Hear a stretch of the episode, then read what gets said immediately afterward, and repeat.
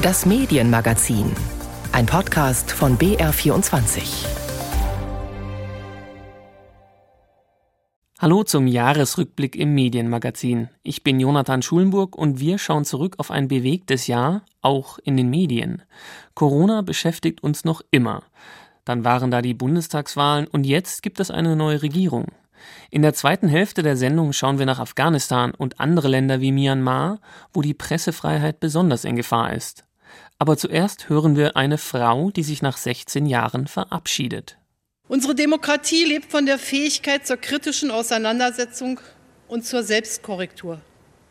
Sie lebt von Solidarität und Vertrauen, im Übrigen auch von dem Vertrauen in Fakten und davon, dass überall da, wo wissenschaftliche Erkenntnis geleugnet, Verschwörungstheorien und Hetze verbreitet werden, Widerspruch laut werden muss.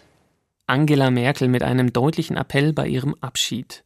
Falschinformationen und Verschwörungsmythen, das hat uns auch während der Corona-Pandemie besonders begleitet und tut es noch immer. Darüber, aber auch generell über die Berichterstattung während der Pandemie sowie über die Rolle der Medien im Bundestagswahljahr möchte ich mit dem Politik- und Kommunikationsberater Johannes Hillier sprechen. Hallo, Herr Hillier. Hallo, guten Tag. Ja, viele kritisierten die oder kritisieren die Informationspolitik auch immer noch der alten Regierung zu Corona. Zu viel Panikmache, zu spät, keine Empathie. Wie würden Sie es in der Retrospektive eigentlich bewerten? Ist das eine berechtigte Kritik? Ja, also ich halte die Informationspolitik zu Corona tatsächlich für sehr erratisch. Es gibt ja so ein paar Grundregeln der Krisenkommunikation, wie zum Beispiel Schnelligkeit, Nachvollziehbarkeit, Transparenz. Und diese Grundregeln werden in vielen Fällen nicht eingehalten. Ich bin aber auch der Meinung, dass wir es mittlerweile eigentlich gar nicht mehr mit einer herkömmlichen Krise zu tun haben sondern wir haben eigentlich jetzt eine Krise, die ja unseren Alltag schon sehr lange betrifft, die sich verändert und mit der Menschen auch eigene Erfahrungen gemacht haben und längst eigene eigene Interpretation eigentlich des Risikopotenzials vorgenommen haben. Und diese sehr facettenreiche Krise erfordert eigentlich eine andere Krisenkommunikation. Eine, die zum Beispiel zielgruppenspezifischer ist, die wertebasierter ist und ganz wichtig, die auch die Fehlbarkeit politischen Handelns vermitteln. Und all das findet aber nicht statt, finde ich. Sie meinen, dass auch die Politiker mal sagen würden, oh, mehr Culpa, meine Schuld, wir haben was falsch gemacht, falsch kommuniziert auch, oder? Ja, so ist es. Also es wird im Grunde immer eine Vorhersehbarkeit und Sicherheit in politischen Aussagen vermittelt, die es im Kontext einer Unsicherheit und Unvorhersehbarkeit der Pandemie aber gar nicht gibt. Und ein Stück weit spielen aber auch die Medien dabei eine Rolle, die ja meines Erachtens immer auch so eine Scheinsicherheit versuchen zu produzieren. Also ein konkretes Beispiel, ich sehe oft, dass Journalistinnen und Journalisten so eine Frageformulierung gegenüber der Politik nutzen, können sie ausschließen, dass zum Beispiel ein Lockdown verhängt wird oder es keine Impfpflicht geben wird. Und das fördert dann auch ein gesellschaftliches Denken in Ausschlusskriterien, die meines Erachtens der nötigen Korrekturfähigkeit in einer so unvorhersehbaren Lage nicht gerecht wird. Sie haben es jetzt gerade schon angesprochen, die Medien. Da sind die einen, die Mahner, die mit Christian Drosten Podcasts machen und da sind natürlich auch andere Medien, die Wissenschaftler, ja, wie soll ich sagen, verunglimpfen und Misstrauen schüren. Wie fällt denn Ihr Gesamturteil so aus diesem Jahr über die Medien aus? Also ich teile nicht die Ansicht, dass viele Medien zu einseitig und zu regierungsunkritisch berichtet hätten. Wir haben tatsächlich relativ viele wissenschaftliche Stimmen in der Berichterstattung, die auch eine Breite des wissenschaftlichen Diskurses abbilden, also zum Beispiel von Alexander Kekulé bis Christian Drosten.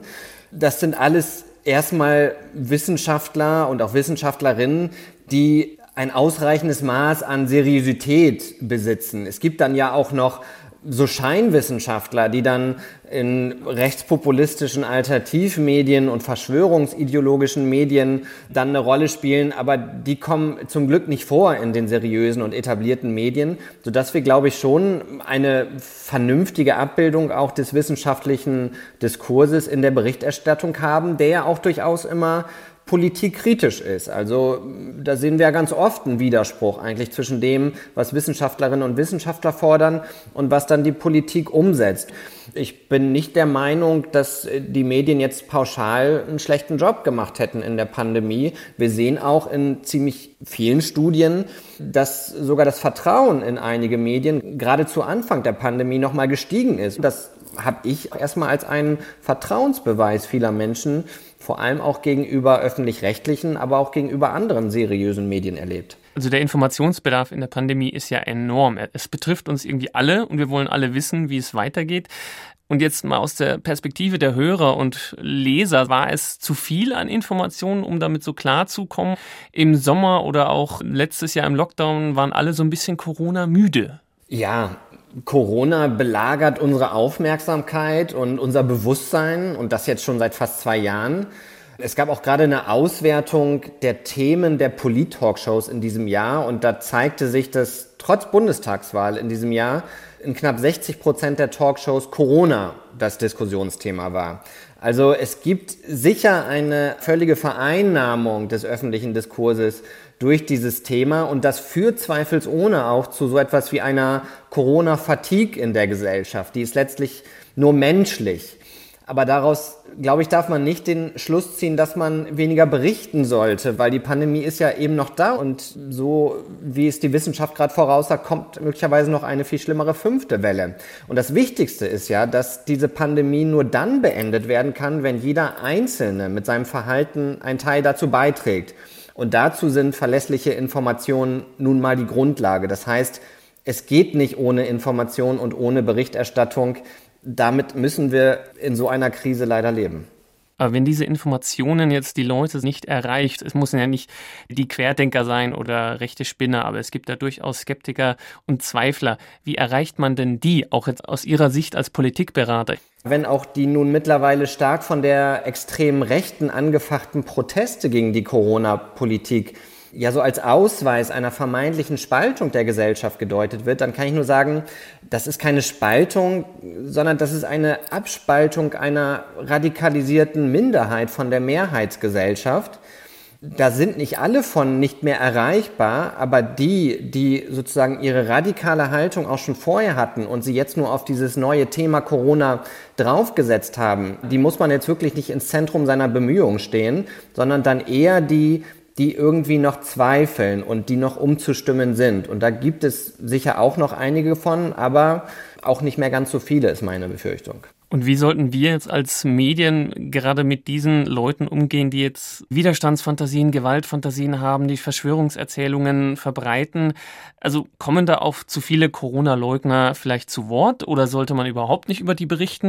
Was wäre da Ihre Beratung? Ich glaube, man muss darüber berichten, weil man darüber auch aufklären muss. Es ist ja ganz bewusst das Ziel und die Strategie dieser extremen und radikalen Akteure, über dieses neue Thema Corona eine neue Zielgruppe und auch Anschlussfähigkeit in der Gesellschaft zu erreichen.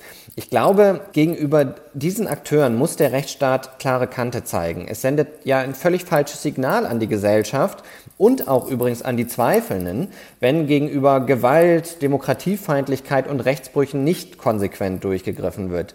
Und man wird die Radikalen damit nicht ändern. Aber wenn wir mal das Beispiel der AfD nehmen, da hat sich ja gezeigt, dass nach den relativ klaren Bewertungen des Verfassungsschutzes es mittlerweile so ist, dass die AfD für knapp 80 Prozent der Wählerschaft überhaupt nicht wählbar ist. Also die schließen das aus.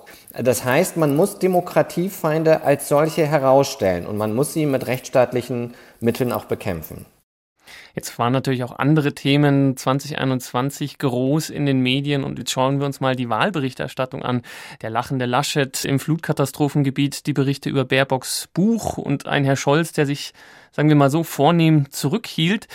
Wie bewerten denn Sie die Medienberichterstattung im Wahljahr? Ja, Sie haben gerade ja schon die entscheidenden Stichworte gesagt, die eigentlich darauf hindeuten, dass es mehr um Performance als um Position ging, gerade im Bundestagswahlkampf.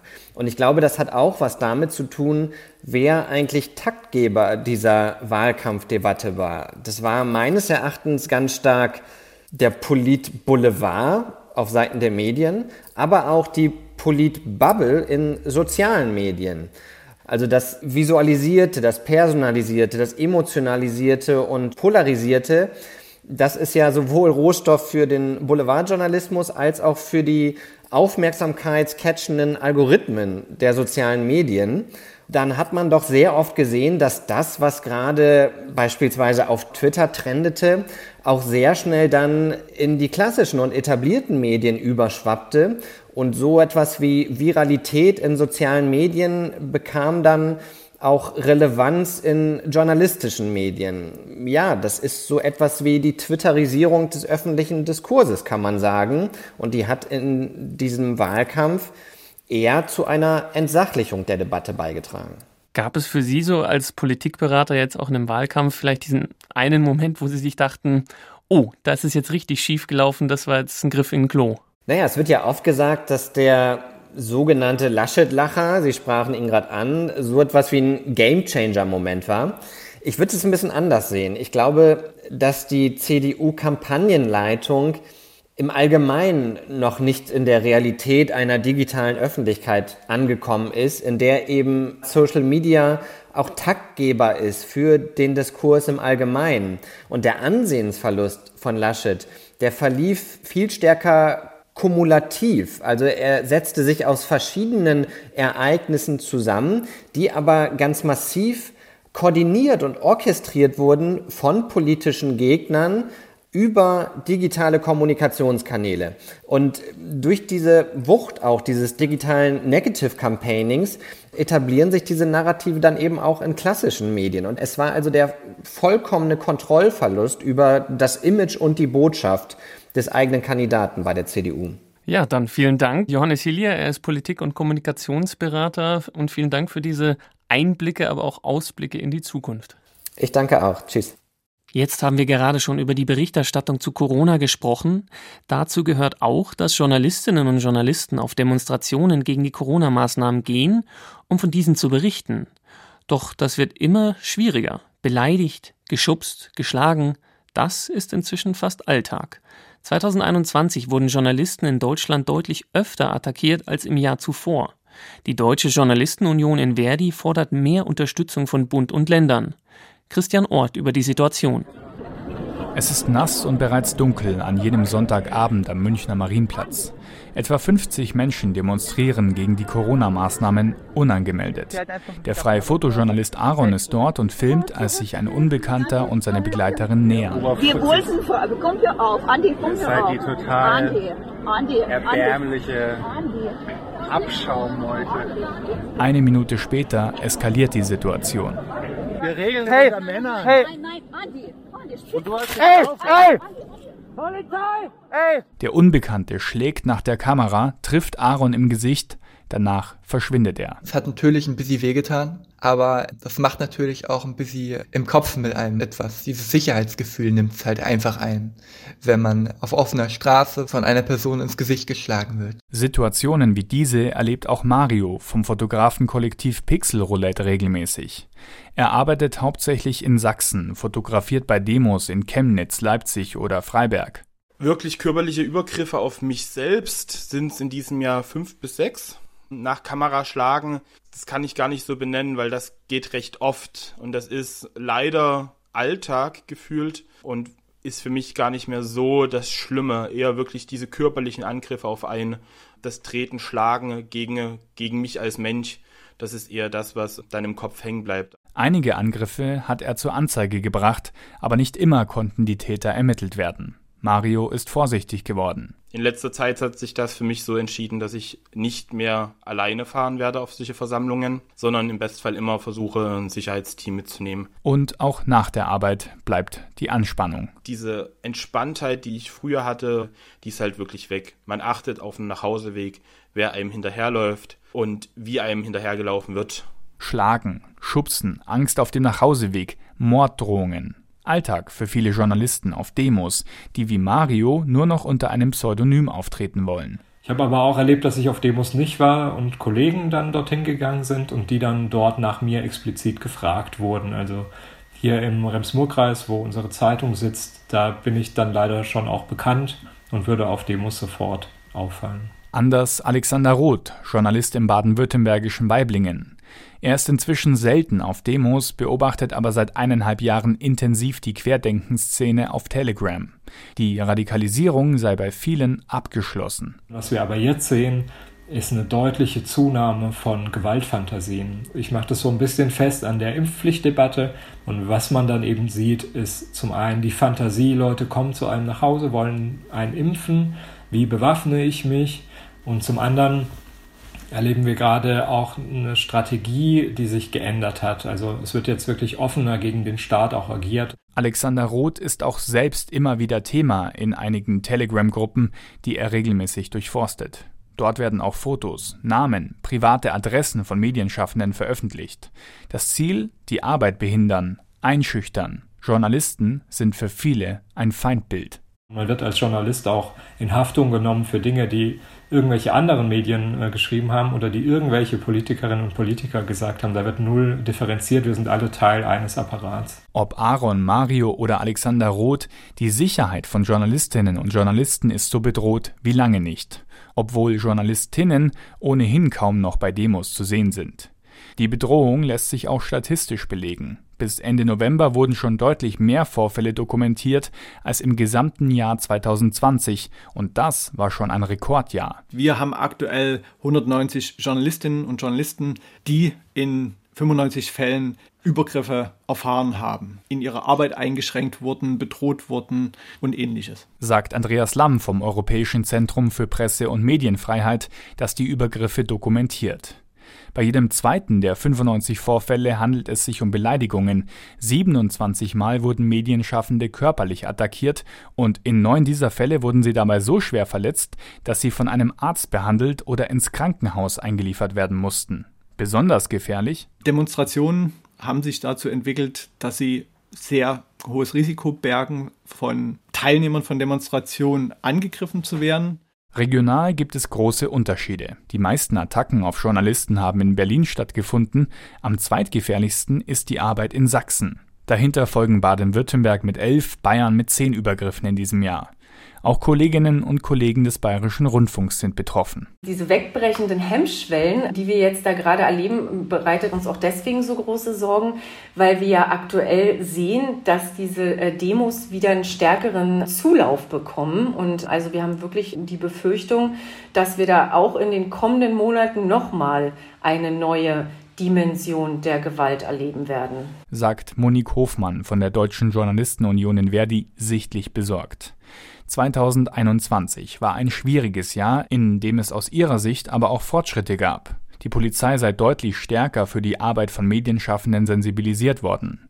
Es gab auch weniger Übergriffe durch die Polizei selbst. Außerdem hat sich die neue Bundesregierung der Sicherheit von Journalisten im Koalitionsvertrag explizit verschrieben. Das stimmt Hofmann hoffnungsvoll. Aber es muss viel mehr passieren. Trotz dieser Fortschritte haben wir keine Verbesserung der Sicherheitslage von Journalistinnen und Journalisten und wir müssen da dringend handeln. Der Schutz von Medienschaffenden ist zunächst Ländersache. Hofmann fordert daher, die Innenministerien der Länder, die Polizei und Journalistenverbände müssten sich zusammensetzen, um Schutzkonzepte zu erarbeiten.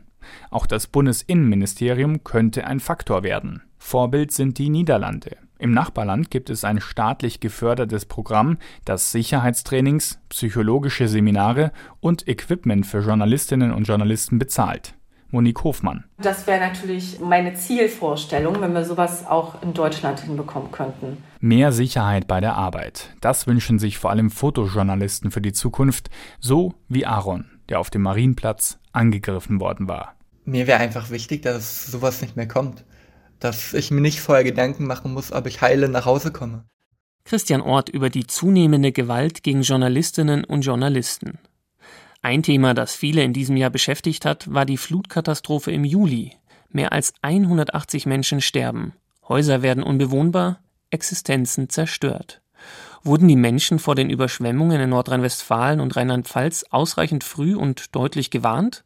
Wie haben die Medien reagiert und wie danach berichtet? In der Aufarbeitung wurde klar, es scheint Optimierungsbedarf zu geben, zumindest bei einigen Medien. Andere hingegen haben es umso besser gemacht. Michael Borgers blickt zurück. Radio Wuppertal mit der Sondersendung, weil die Wuppertalsperre übergelaufen ist. Die Stadt rechnet mit Hochwasser und Überflutungen und vor allem rund um die Talachse. Ja, und damit hat ja niemand gerechnet. Ne? Den ganzen mhm. Tag über dachten wir, ach, so schlimm wird's nicht, bis so gegen 8 Uhr die Lage kritischer wurde. Und am Ende eine Bilanz des Grauens bleibt. Mehr als 180 Tote, Sachschäden im hohen Milliardenbereich. Darüber hinaus nicht messbares Leid. Die Folgen von Tief Bernd. Radio Wuppertal wird für seine Arbeit mehrfach ausgezeichnet, unter anderem mit dem Deutschen Radiopreis. Der Privatsender zeigt vom 14. zum 15. Juli, also der Nacht der Flut, wozu Radio trotz aller Nachrichten-Apps und News-Alerts noch immer gut ist, nämlich in Sondersendungen und in Echtzeit zu informieren. Der WDR dagegen habe sein Publikum irgendwann im Stich gelassen, wird Kritik laut. Im Nachhinein kann ich mir manches vorstellen, was wir auch anders hätten machen können. Räumt am Tag nach der Katastrophe Stefan Brandenburg ein, beim WDR fürs Aktuelle verantwortlich, betont aber auch, wer gestern und heute in den WDR-Programmen unterwegs war, der äh, wird gesehen, gehört, gelesen haben, dass wir wirklich auf allen Kanälen über dieses dramatische Unwetter ausführlichst berichtet haben. In den ärgsten Stunden halt nur nicht so ausführlich, wie es vom öffentlich-rechtlichen Rundfunk erwartet wird. Ein Vorwurf, den sich auch der SWR gefallen lassen muss. Doch seitdem sind SWR und WDR im Dauereinsatz. Ob nachrichtlich, in langen Reportagen oder auch Spendensendungen. Das Thema nimmt einen breiten Platz in den Programmen der Sender ein. Bis heute. Diesen Schlamm hat die Ahr vor sechs Monaten in die Fenster gedrückt, verursacht von der Flut, die das Ahrtal verwüstet hat. Schrott, wohin das Auge blickt, Müllberge, jede Menge Dreck und immer noch tonnenweise Bauschutt, der irgendwie entsorgt werden muss. Auch in den lokalen Tageszeitungen vergeht kaum ein Tag, ohne dass über die Naturkatastrophe und ihre Folgen berichtet wird. Und wie sieht es überregional aus? Die Flut liefert entsetzliche, aber eben auch spektakuläre Bilder und jede Menge Geschichten, menschliche Dramen. Entsprechend groß ist die allgemeine Aufmerksamkeit von Beginn an. Bild, Deutschlands bekannteste Boulevardmarke, eröffnet sogar ein sogenanntes Fluthilfebüro, berichtet von vor Ort und versucht sich als neue TV-Marke zu etablieren. Auch indem man gegen andere austeilt, ungerechtfertigt. Wir sind jeden Tag dort. Wir sprechen jeden Tag dort mit den Menschen. Und das gefällt nicht jedem. Besonders nicht, unseren Freunden vom öffentlich-rechtlichen Behauptet Fernsehen. Ende September Julian Reichelt, damals noch Bildchef, und ärgert sich über einen Beitrag, den er zu dem Zeitpunkt aber noch gar nicht kennt. Einen Bericht des NDR Medienmagazins ZAP, in dem Bild kritisiert, aber auch gelobt wird. Medienjournalismus eben, aber das ist Reichelt egal. Das Fluthilfebüro gebe es noch immer, teilte ein Bildsprecher auf Nachfrage mit. Und man werde weiter über die Folgen und Bewältigung der Flutschäden vor Ort berichten. Auch andere sind gekommen, um zu bleiben, vorerst zumindest. Wer etwa die Nummer des Flutbüros von Focus Online in Ahrweiler anruft, reichte dort zuletzt eine Reporterin, die in der Region unterwegs ist. Sie ist Teil eines Teams, das sich bei dieser Aufgabe abwechselt. Ob in kurzen Nachrichten oder langen Reportagen, auch andere schauen gerade zum Jahresende wieder mehr hin. Und manchmal geht es dann auch um die Rolle von Medien, so wie hier im Deutschlandfunk. Es war vor ein paar Wochen mal mehr, deutlich mehr, und jetzt schläft es schon wieder ein. Es wird zu wenig berichtet. Vielleicht in SWR noch mehr, im Deutschlandfunk ja auch, aber zum Beispiel bei uns in Bayern, Mittelfranken, Bayerischer Rundfunk ganz wenig. Meistens aber stehen, so wie in diesem ZDF-Film, die Schicksale Einzelner im Mittelpunkt. Menschen zwischen Frust und Dankbarkeit. Es gibt Tage, da tue ich mich schwer, muss ich ganz ehrlich sagen. Da sieht man so viel Arbeit und denkt, wie sollst du das schaffen? Und dann kommen wieder Helfer und die sagen, Gregor, wir helfen dir. Und die geben wieder Mut. Michael Borgers war das über die Flutkatastrophe und ihre mediale Aufarbeitung. Sie hören den Jahresrückblick vom Medienmagazin mit Jonathan Schulenburg. Zu diesem Jahr gehört auch, dass eine Journalistin und ein Journalist den Friedensnobelpreis bekommen haben. Ungewöhnlich in der 120-jährigen Geschichte des Preises. Hier ist die philippinische Journalistin Maria Ressa. Es geht nicht nur ums Gefängnis. Der Weg ist die Schlacht, denn es steht so viel mehr auf dem Spiel. Wenn es nur um mich ginge, wäre ich still. Aber es ist viel mehr. Ich bin 1986 Journalistin geworden und bin es immer noch. Und ich will das Richtige tun für die Demokratie, für den Journalismus. Medienschaffende auf den Philippinen leben oft gefährlich. Immer wieder gibt es Morde oder Drohungen. Maria Ressa selbst wurde mehrmals verhaftet. Alles Einschüchterungen der Regierung. Ressa hat 20 Jahre für CNN in Asien gearbeitet. 2012 hat sie auf den Philippinen mit Kollegen das Investigativmedium Rappler gegründet, das die Regierung scharf kritisiert. Der andere Friedensnobelpreisträger ist Dmitri Muratov aus Russland. Er ist Mitgründer und Chefredakteur der russischen Zeitung Novaya Gazeta, eines der wenigen regierungskritischen Medien in Russland. Er widmete den Preis seinen Kolleginnen und Kollegen. Dies ist der Preis für Anna Politowskaja, Juri Shekochikine, Igor Domnikov, Nastya Baburova, Stas Markelov und Natascha Estemirova, alle unsere gestorbenen Kollegen, die ihr Leben für ihren Beruf gegeben haben. Bezeichnend, dass zwei Journalisten diesen renommierten Preis bekommen haben und ein klares Zeichen, schaut auf deren Arbeit, gerade in autokratischen Staaten wie Russland oder den Philippinen. Und wir schauen jetzt auf Afghanistan. Der Abzug der westlichen Truppen und damit der Vormarsch der Taliban bis nach Kabul beendete die Freiheit in dem Land. Immer wieder haben wir über die Situation der Menschen, insbesondere der Medienschaffenden vor Ort gesprochen. Denn hätten Journalistinnen und Journalisten keine Möglichkeit, aus und über das Land zu berichten, könnten die Taliban machen, was sie wollen. Meine Kollegin Nathalie Amiri war im November für zwei Wochen vor Ort. Sie hat mit Frauenrechtlerinnen gesprochen, mit Journalisten, mit Menschen, die sich verstecken und auch mit den Taliban. Hallo Nathalie. Hallo. Jetzt erstmal vorneweg, wie ist denn die Situation vor Ort? Also wie geht es den Menschen? Man hat ja immer wieder gehört, dass die Leute Probleme haben, überhaupt an ihr Geld zu kommen und überhaupt an Essen zu kommen. Ich weiß gar nicht, wo ich beginnen soll. Das kann man gerade wirklich ganz schwer sagen, was das größte Problem in Afghanistan ist. Aber sicher ist es die humanitäre Katastrophe. Die Menschen leiden wirklich an Hunger. Ich habe so viele Frauen, junge Kinder auf der Straße gesehen, die versucht haben, ein paar Afghani zu verdienen. Laut UN leiden 18,8 Millionen täglich an Hunger und 97 Prozent der afghanischen Bevölkerung werden laut UN bis Ende des Jahres in Armut leben. Ich meine, das sind hier so Zahlen, mit denen ich jetzt rumhaue, aber wenn man das dann sieht vor Ort, dass die Menschen wirklich nicht mehr wissen, wie sie einmal auch an ihr Geld kommen sollen. Die Banken sind gesperrt, diejenigen, die Geld haben, aber die meisten haben gar kein Geld mehr, weil ihnen seit Monaten ihre Gehälter nicht ausgezahlt werden. Ganz zu schweigen von den ganzen Frauen, die jetzt durch die Taliban ihren Job verloren haben und gar keine Einnahmequelle mehr haben. Wie war es jetzt für dich als Frau, als ausländische Journalistin in einem Land zu berichten, in dem ja Frauen de facto eigentlich fast nichts mehr machen dürfen? Ja, und vor allen Dingen auch nicht mehr alleine sich auf der Straße bewegen. Ich bin ja ganz alleine nach Afghanistan geflogen, weil ich die Lage dort nicht richtig einschätzen konnte, wie gefährlich es wirklich ist. Und deswegen wollte ich kein Team gefährden, die dann mit mir mitgereist wären. Und so bin ich alleine geflogen mit meinem Handy in der Hand und habe dann dort alles selber auch gedreht und habe aber dort einen Producer angestellt, der mich auf der Straße immer begleitete, der auch Pashto spricht. Ich spreche ja selber Dari, aber Pashto sprechen eben vor allen Dingen die Taliban, denn die gehören zu den Pashtunen mehrheitlich. Und das war schon ganz nützlich, dass dieser Mann an meiner Seite war. Und wir kamen enorm nah dran dadurch auch an die Taliban. Und ich habe sogar ein Interview mit dem Taliban-Sprecher Sabiullah Mujahid bekommen. Also insofern, ohne Mann sich dort bewegen, wird sehr schwer sein als Journalistin, aber auch generell als Frau. Und wie reagieren jetzt die Taliban auf ausländische Journalisten? Kann man frei berichten und überall hin oder wird da viel kontrolliert oder auch zensiert? Sind jetzt auch viele deiner ausländischen Kolleginnen und Kollegen vor Ort?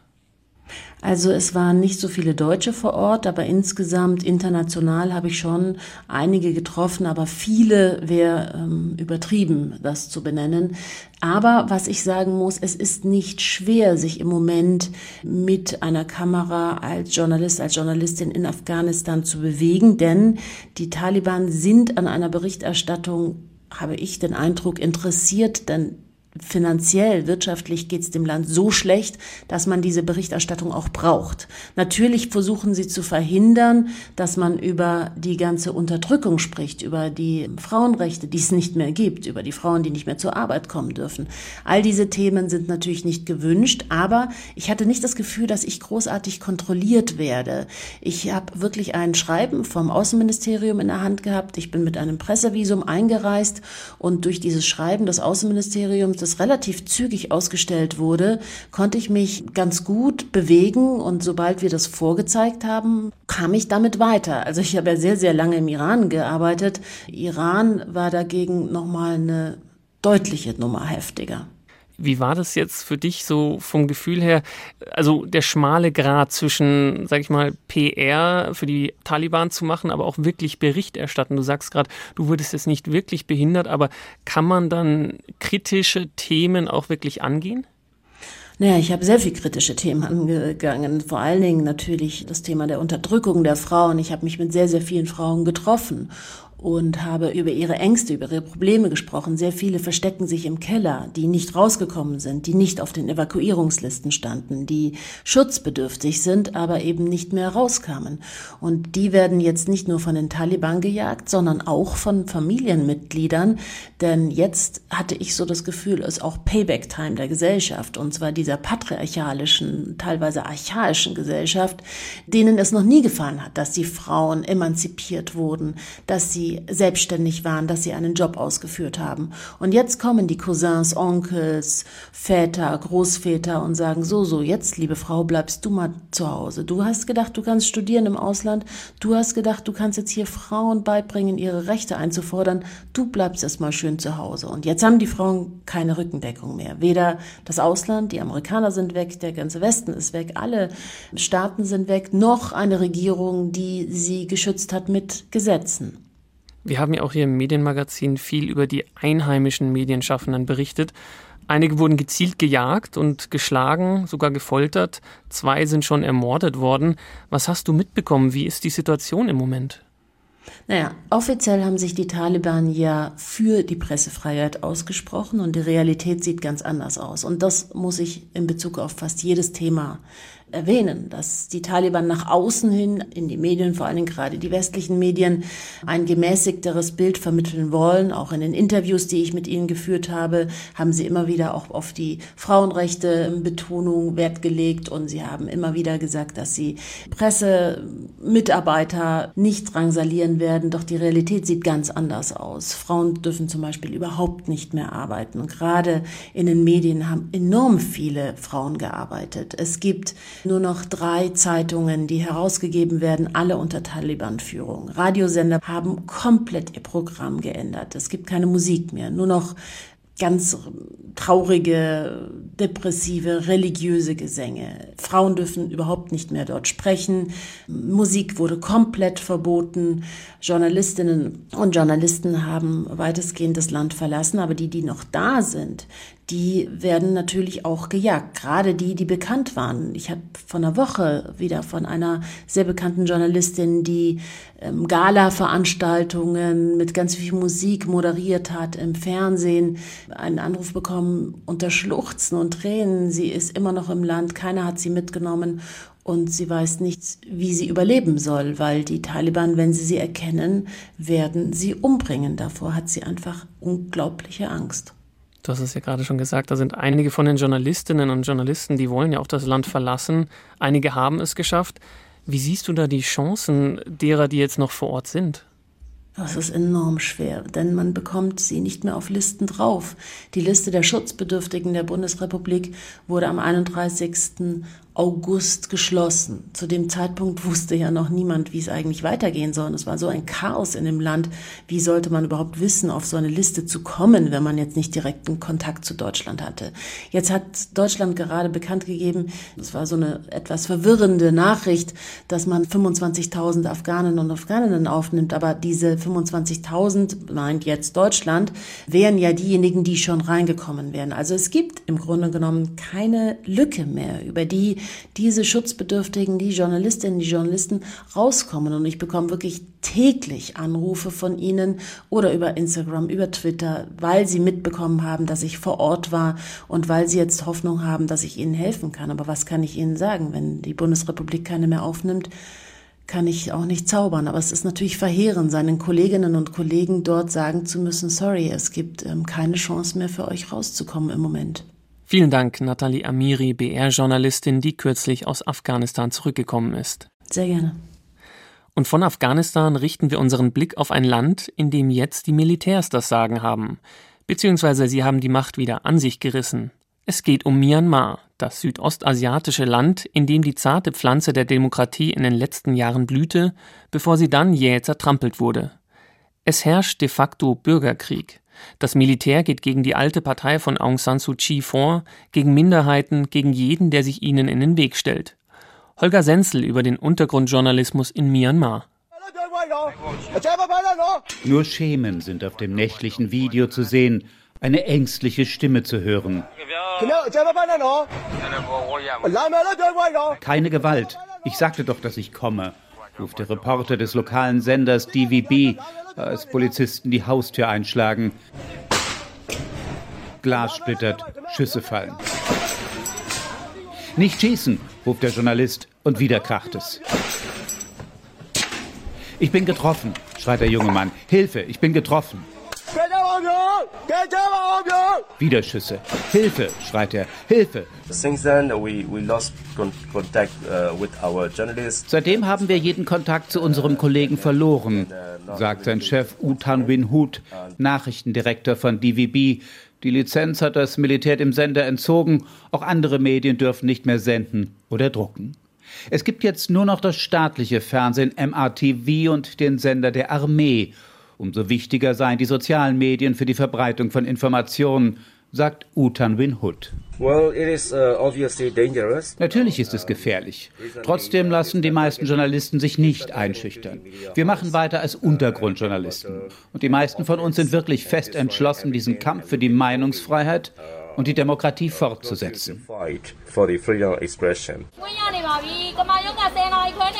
Öffnen Sie für die Anwältin, ruft die Verteidigerin eines Journalisten durch die verschlossene Tür des Gerichtssaales. Wieso darf die Anwältin nicht zu ihrem Mandanten?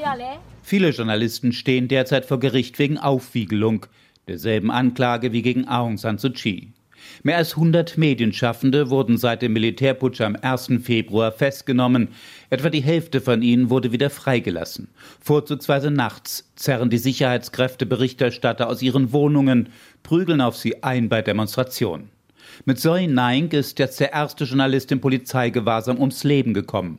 Der Fotoreporter war festgenommen worden, während er über einen Streik aus Protest gegen die Militärjunta berichtete. Journalisten im Untergrund in Myanmar, ein Beitrag von Holger Senzel. Bürgerkrieg herrscht in Belarus noch nicht, aber den Journalistinnen und Journalisten dort geht es nicht unbedingt besser. Erst vor kurzem wurde die älteste Zeitung des Landes, Nasha Niva, verboten. Wer in den Medien arbeitet, wird verfolgt und ins Gefängnis geworfen. Oder es geht ihm wie dem Blogger Roman Protasevich, dessen Linienflug mit einem Abfangjäger umgeleitet wurde, um ihn dann aus dem Flugzeug zu zerren und zu verhaften. Marta Wilczynski schaut zurück. Die Lage sei dramatisch, sagt der belarussische Politologe Artyom Schreibmann ohne Umschweife. Das ist vielleicht die schwierigste Periode in der Geschichte des unabhängigen Journalismus in Belarus, denn es ist de facto unmöglich geworden, diese Arbeit offen auszuüben.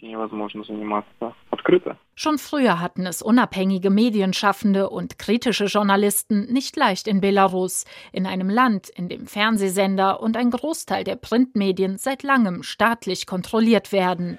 Mit den Massenprotesten rund um die Präsidentenwahl 2020 fing das Lukaschenko-Regime jedoch an, massiv gegen all jene vorzugehen, die es wagten, offen Kritik zu üben mit sichtbaren Konsequenzen, auch für die Medienlandschaft, erklärt Politologe Schreibmann. Alle großen Redaktionen sind zerschlagen, auch die kleineren. Zeitungen werden nicht gedruckt, Internetseiten sind blockiert. In den Gefängnissen sitzen mehr als 30 Medienschaffende, einschließlich einiger Chefredakteure führender Medien. Deshalb ist die Situation wie auf einem ausgebrannten Feld. Großen Nachrichtenportalen wie dem Online-Medium Tut by Y wurde zunächst zunächst der Medienstatus entzogen. Später wurden sie sogar als extremistisch eingestuft und damit offiziell verboten. Trotzdem versuchen die meisten, so gut es geht, weiterzumachen. Wir haben weiterhin die Möglichkeiten, uns über Social Media zu informieren, über die Accounts der unabhängigen Medien, Blogger und Telegram-Kanäle, die wie eine Art Massenmedien funktionieren. Die Behörden versuchen dagegen anzukämpfen, stufen sie als extremistisch ein, um auch die Bürger einzuschüchtern, damit die diese Kanäle nicht abonnieren und deren Informationen nicht weitergeben. aber nur mit mäßigem Erfolg. Denn die Stigmatisierung durch das Regime gilt in regierungskritischen Kreisen mittlerweile als eine Art Qualitätssiegel für unabhängige Informationen. Marta Wilczynski über die Situation der Medien in Belarus. Im Jahresrückblick darf eines aber nicht fehlen. Der Rückblick auf das TV-Jahr 2021. Wie jedes Jahr nehmen wir Abschied von mehr oder weniger liebgewordenen Fernsehgewohnheiten und Fernsehgesichtern. Sendungen und Formate im deutschen TV wurden eingestellt, Moderatorinnen und Moderatoren gingen in den Ruhestand, hatten keine Lust mehr oder wurden entlassen. Eine alljährliche Bereinigung der TV-Landschaft. Dieses Jahr traf es einige bekannte Fernsehgrößen. Gute Nacht, Freunde, zusammengestellt von Guido Meyer. Ja, meine Damen und Herren, wir haben es gerade noch mit einem guten Abend geschafft und müssen noch nicht guten Morgen sagen. Ähm Gute Nacht, Freunde es wird Zeit für mich zu gehen.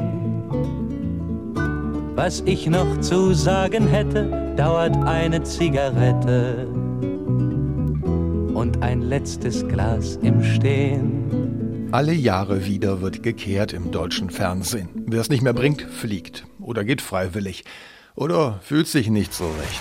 Dieter Bohlen hat sich leider krank gemeldet. Ich persönlich hätte sehr gerne noch zwei weitere Sendungen mit dir gemacht, Dieter. RTL wollte 2021 seriöser werden, kaufte Jan Hofer und Pine Atalay von der ARD ein und opferte dafür Dieter Bohlen. RTL will einfach einen neuen Weg gehen. Da hat so ein Revoluzer, der immer ein bisschen auf die Kacke haut wie ich, eben nichts mehr zu suchen. Was war das für ein Jahr? 2021, Herr Jauch. Aber gut, nach mehr als 30 Jahren Jahresrückblicke, ob als Menschen im ZDF oder gesteigert als Menschen Bilder, Emotionen bei RTL, kann man schon mal den Überblick verlieren. Das war immer die Sendung, vor der ich am meisten aufgeregt war, bei der ich immer noch Bammel hatte. Und das war für mich der Höhepunkt des Jahres. So eine richtig große Abendshow, das war auch immer Verstehen Sie Spaß. Ich möchte dann aufhören, wenn vielleicht die Leute auch noch sagen, schade, dass der aufhört. Im Dezember war Schluss mit Guido Kanz bei Verstehen Sie Spaß.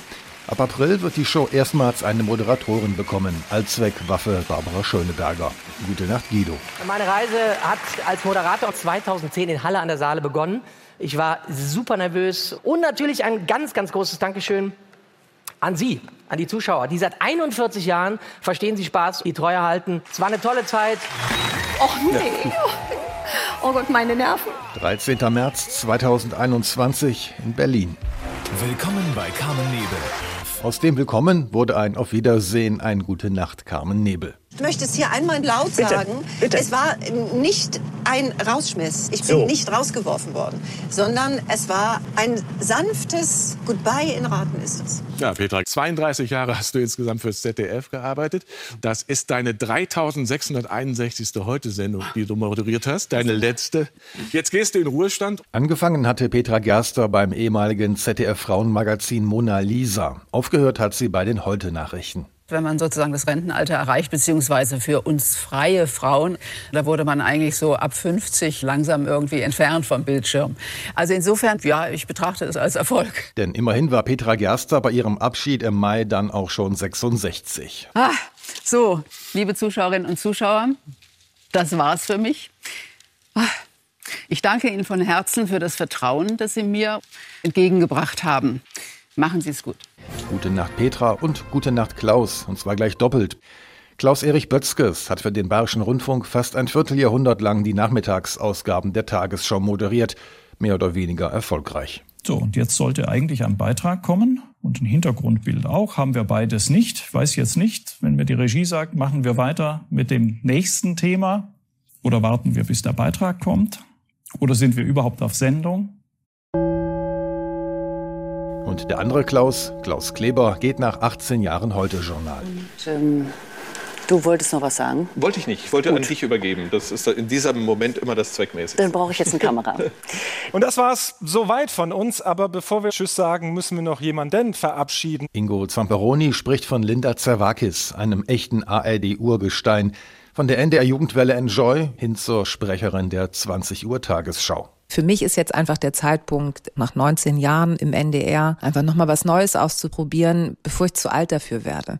Ich hoffe, dass man mein Herz nicht pochen hört heute Abend, wenn der Gong erklungen ist.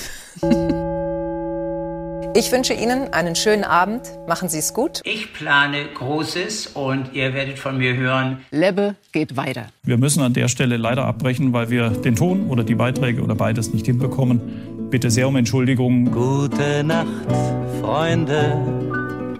Es wird Zeit für mich zu gehen.